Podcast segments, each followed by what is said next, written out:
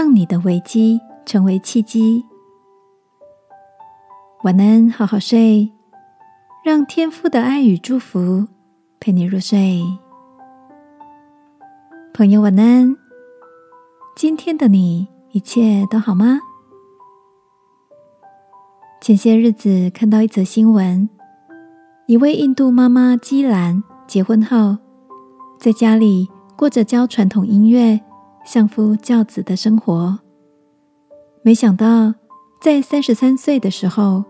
被医生诊断出脑部有血栓的问题，他为了控制病情而开始服用药物，但是服药两年后，却让体重直线的上升，引发了另一项健康的危机。为了彻底解决问题，基兰下定决心，积极的面对自己的身体健康状况。走进家里附近的健身房，他在后续的七个月内减掉了二十四公斤，甚至成为一名健身教练，帮助明星艺人打造健康的身形，更在一次世界大赛中拿下第六名的成绩，赢得最美体态的称号。亲爱的。你也在哪些地方遇到了瓶颈，甚至影响了生活吗？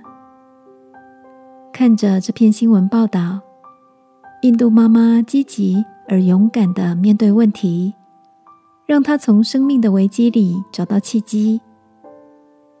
这个夜晚，我也想鼓励你，把那些生活中棘手的问题，甚至灰心失望的。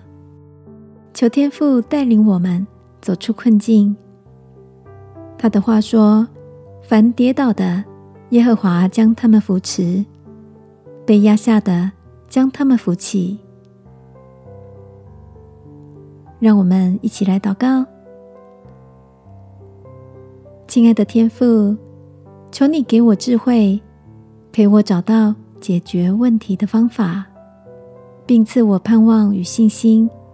仰望你，就可以得帮助。